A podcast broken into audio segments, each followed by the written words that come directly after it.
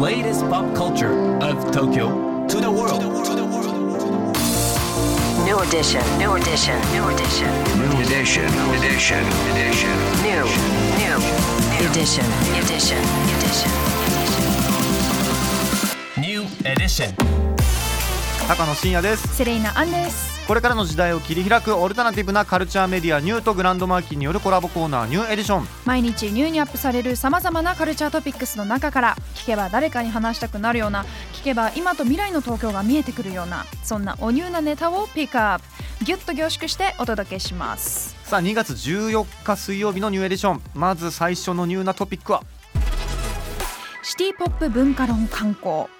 2022年に東京都立大学で開催され話題となった全9回の公開講座「シティポップから考える都市音楽イメージ」をまとめた書籍が来週2月23日に発売されます。今回の書籍化では1970年代の都市文化から80年代の流行そして2020年代の世界的なリバイバルまで現在進行形のカルチャーの輪郭を捉えた捉えた内容となっており世代や地域性など多角的な視点から分析。音楽の一ジャンルにとどまらない現象の歴史や背景そして国境を越えて各所に与えた影響が学べる一冊となっていまはい。いやす。この講義自体も受けたかったっていう感じですよね。うんこちらの講義ですね、メディア研究やポピュラー音楽研究を専門とする日高亮介さんがナビゲーターを務められてました。で音楽プロデュ音楽ジャーナリストですね、の柴智則さん、ポピュラー音楽や都市社会学の研究者である加藤健さん。さらにサブカルチャーへの深い造形で知られ2022年に亡くなった劇作家演出家作家の宮沢明夫さんなどが参加されたものです、もうこの本予約します。想定もめちゃくちゃ可愛くて。表紙がですね、あの同講座で講師も務められた漫画家イラストレーターの江口久志さんが手掛けられてるんですよね。間違いないですよね本当ね。でもシティポップ今ねすごい世界中で広がってるからなんかうんちゃんとした考察を読んではいはいはい、理解を深めたいなっていう気持ちもありますね。改めてシティポップ文化論。フィルムアート社から2月23日発売になります、さあそして今日のニューエディション深掘りするニューなトピックはこちらです。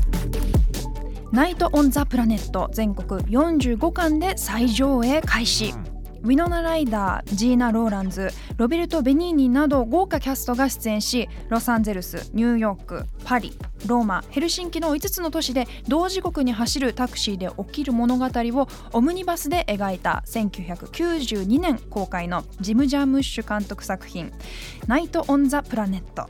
こちらがですね今週金曜日から1週間限定で全国ロードショーされますいや初期のジャームッシュ監督の傑作ですけれども、今回はですねこの映画について映画評論家の森直人さんに深掘りしていただきます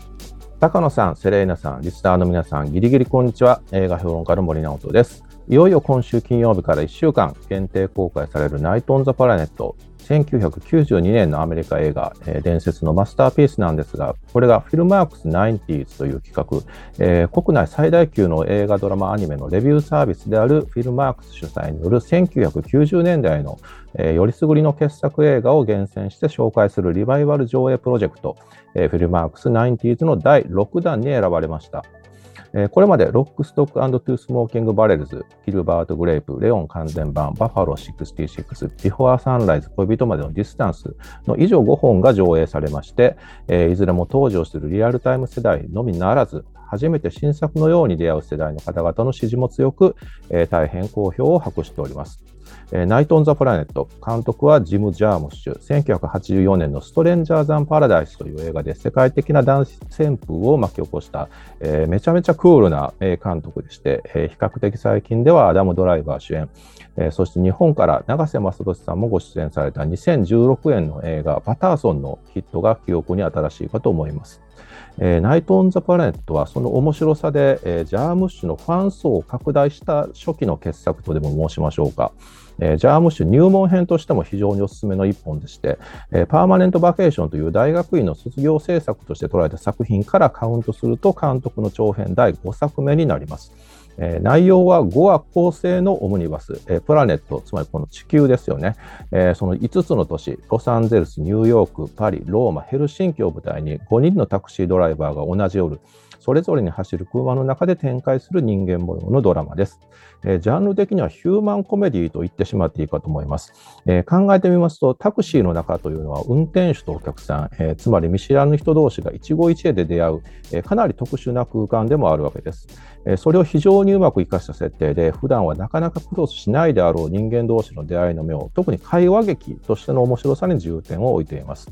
えーそしてドライバーの一人を90年代のアメリカを代表する女優、ウィノラ・ライダーが演じていたりします。えー実はこの作品に全面的なオマージュを捧げている最近の日本映画がありまして、えーそれが松井大吾監督のちょっと思い出しただけという2022年公開の映画です。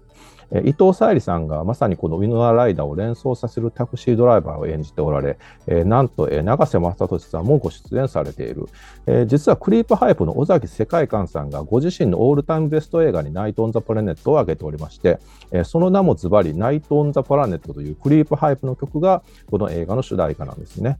えーそういった現在も続く影響力の大きさの点でも今見るべき 90s ムービーにふさわしい一本ですしさまざまな人間模様が絶妙なユーモアと優しさに包まれた、えー笑って胸にしみる必見作と言えるかと思います、えーもちろん僕自身も大好きな一本ですので、えー自信を持ってお勧めできる名作でございます。以上映画評論家の森直人でした。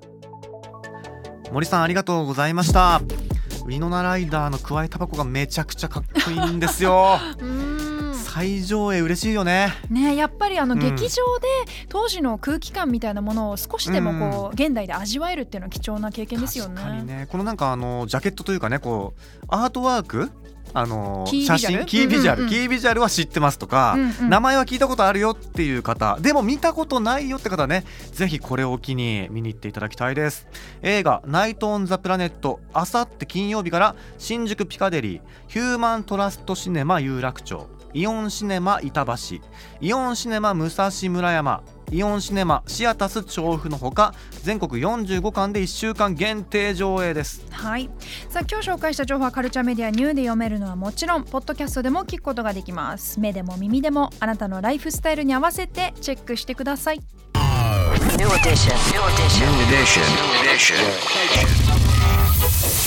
New edition.